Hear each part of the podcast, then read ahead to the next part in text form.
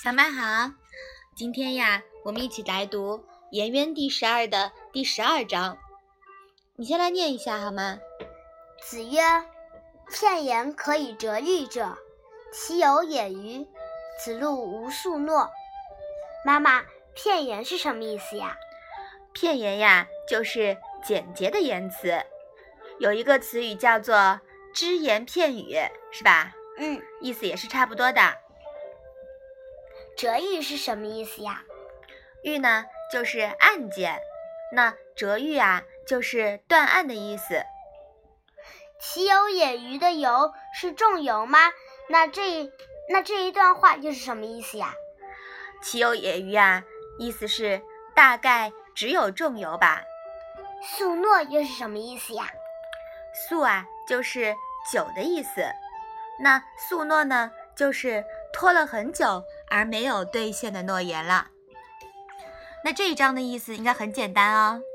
孔子说：“只听了简单的供词就可以判决案件的，大概只有仲由吧。”子路说话没有不算数的时候。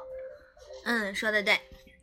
那在上一章啊，我们讲了齐景公对于呃将其政权的未来。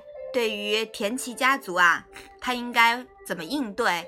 他是比较犹豫的，他不知道该学伯夷叔齐来跟他们，呃，对抗，然后还是说是呃，应该就是说采取其他的方式，对吧？嗯。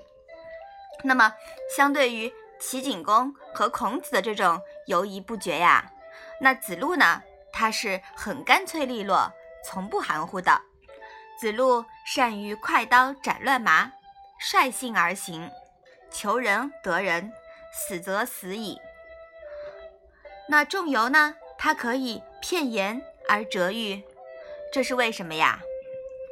首先呢，子路为人忠信，嫉恶如仇，人们都十分敬服他，所以有了纠纷，在他面前一般不讲假话，也不大敢说假话。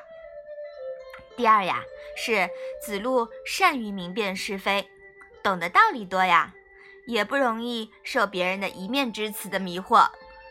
聪明的人善于从对方说话的语气、表情、思路看出这个人的为人，而不纠结于对方说了什么。无论哪种解释，都可以证明子路在明断是非方面是卓有才干的。子路呀，他善于化繁为简，所以说在这方面呀，我们要学学子路，是吧？嗯，好，我们把这一章啊再来读一下。